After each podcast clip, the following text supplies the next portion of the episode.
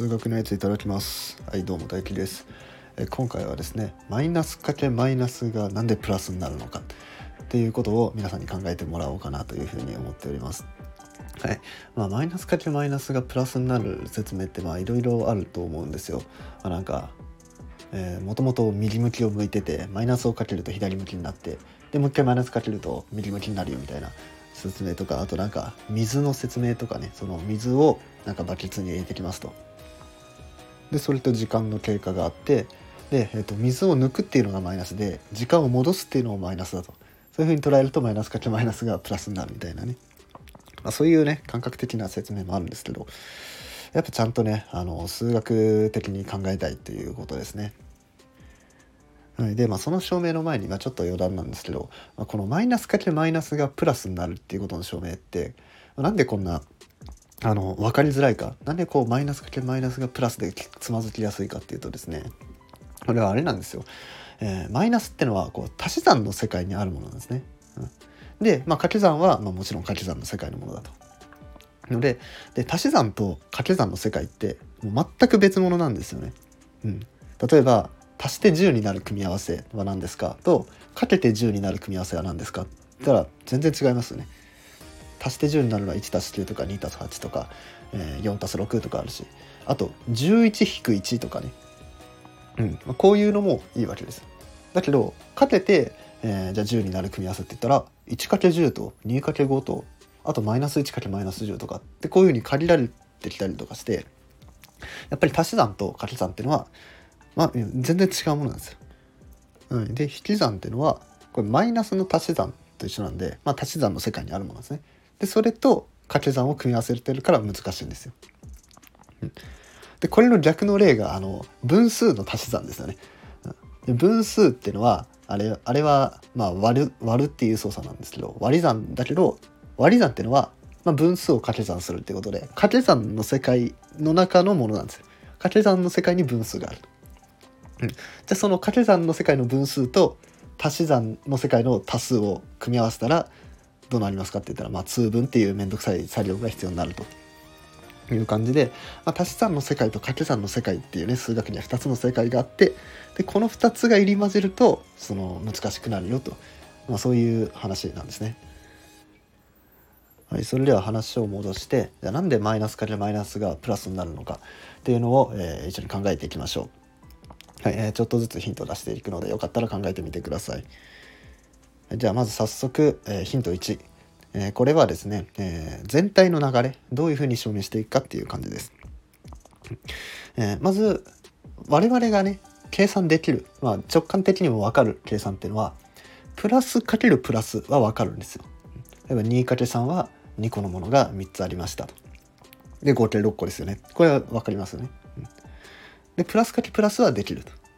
でそれを、えー、プラスかけるマイナスに拡張するんですねまず。まあ、マイナスかけプラスにしてもいいです。どっちでもいいです。でそれを踏まえてさらにマイナスかけマイナスに拡張するっていう感じの流れになっていきます。プラスかけプラスを、まあ、自然に拡張してプラスかけマイナスにしてそれをさらに自然に拡張してマイナスかけマイナスにすると。はい、というような全体の方針としてはこんな感じです。はい、それでは、まあ、ちょっと10秒くらい待ってますね。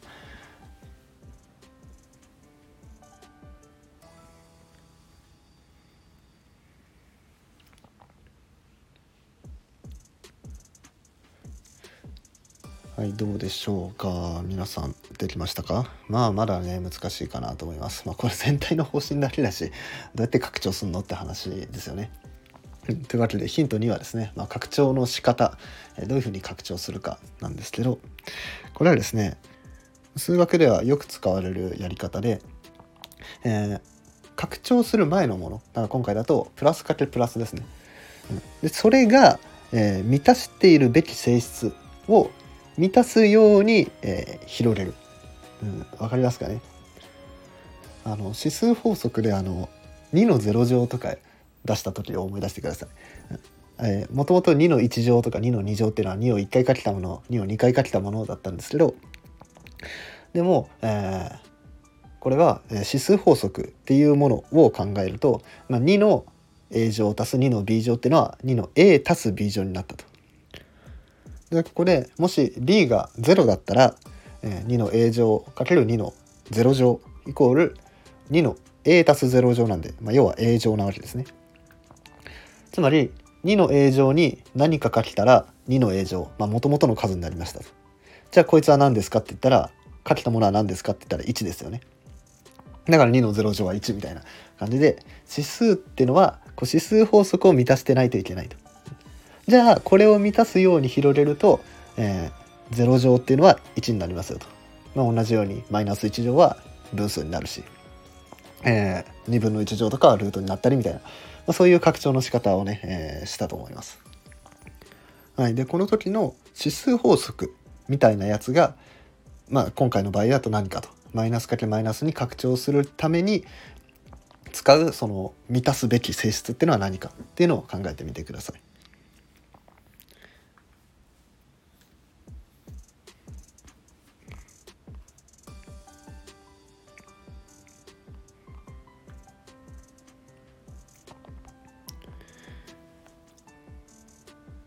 というわけでヒントに分かりましたわね。まあこれが分かればねもうあとちょっとですもうあとちょっと。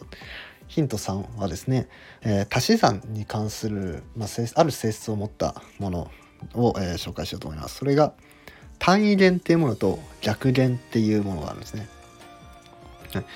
で、えー、単位元っていうのは、えー、足しても変えない数です。まあ、要は0のことです。2 0は2だし3 0は3だしみたいな。うんまあ、0を足しても元々の数を変えないよねと。うん、いうことで単位元っていう0っていうものがあると。でそれと逆元っていうものがあってその逆元っていうのは足して単位元になるもの。だから要は足して0になるもの数っていうのが、えー、逆元っていうものです。でまあ要はねマイナスをつけた数ですね。1に対してはマイナス1だし2に対してはマイナス2。3に対してはマイナス3みたいな。まあ、こんなような性質がを持つものがありますと。でこれをうまく使って、えー、さっきのねヒント2の、えー、で出したその満たすべき性質を使ってここを組み合わせて、えー、なんとかね、えー、マイナスかけマイナスがプラスであることを証明できないかなというのを考えていくわけです。はい、これでね、えー、もう準備は整ってますので、えー、皆さんね是非考えてみてください。はい。まあ、あと10秒くらいで答え言っちゃうんで、えーと、考えたい方は、えー、一時停止して考えてみてください。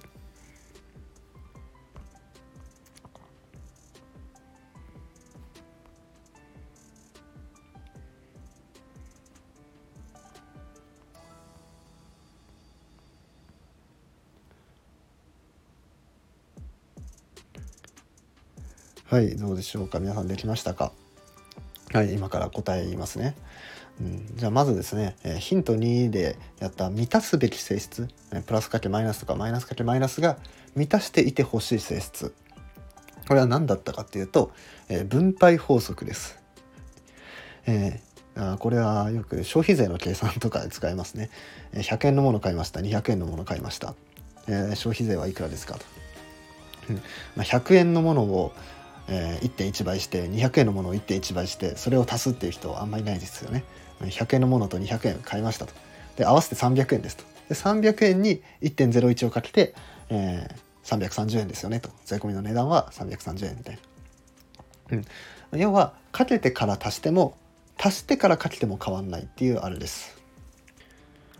数式で言うと a かける括弧 b 足す c 括弧閉じるっていうものは AB 足す AC になるっていうのが、ね、分配法則ですね。はい、でこの分配法則を使って、えー、今回はま A と B と C に、まこんな値を入れてみます。まず A に1を入れると。で B にも1を入れる。で C はマイナス1を入れると。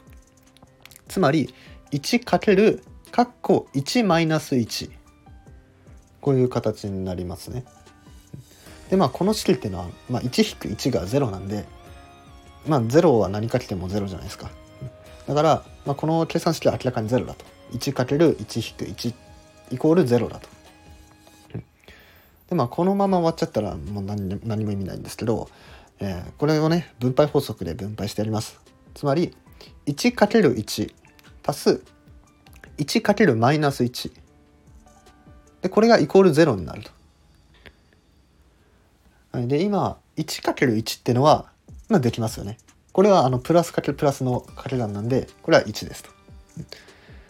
で、えっ、ー、と後ろの 1×-1 はまだできないんですよ。プラスかけるマイナスを考えてないからできないんですけどでも1に何かを足したら0になったんですよ。ってことはこの何かっていうのはこれ1の逆減なわけですよね。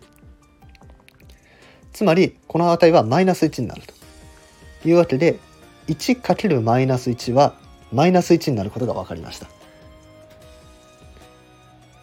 はい、じゃあこれができたらもう次何やるか分かりますね。はい、今は1かける括弧1引く1っていうやつだったんですけど今度はマイナス1かける1引く1っていうのを考えると。でそしたら、まあ、これも1引く1が0なんで、まあ、イコール0であることは、まあ、これは分かりますね。はい、じゃあこのマイナス1を分配してやりましょう。そしたらマイナス1かける1足す、え、マイナス1かけるマイナス1これがイコール0と。はい、で、えーと、マイナス1かける1はさっき出しましたね。マイナス1と1をかけたらマイナス1になると。これは計算できると。で、マイナス1かけマイナス1。これはまだわかんないですね。これ何か定義できてないんで、まだなどうなるかわかんない。だけど、マイナス1にその数を足すと0になりました。ってことは、じゃあこの数っていうのはマイナス1の逆減なわけですね。はい、じゃあマイナス1に何を足したら0になるかって言ったらもちろん1ですね。というわけでマイナス1かけマイナス1が1になることが分かりました。はい、でこれは、えー、マイナスかけマイナスがプラスになるということの、えー、証明になります。はい、というわけで今回はマイナスかけマイナスがプラスになる理由っていうのを、えー、まあ、ちょっとずつヒントを出しながらね皆さんに考えてもらいました。はい、えー、面白かったなって方はね是非いいねやフォローなどお願いします。コメントやレターなども募集してます。はい、それではごちそうさまでした。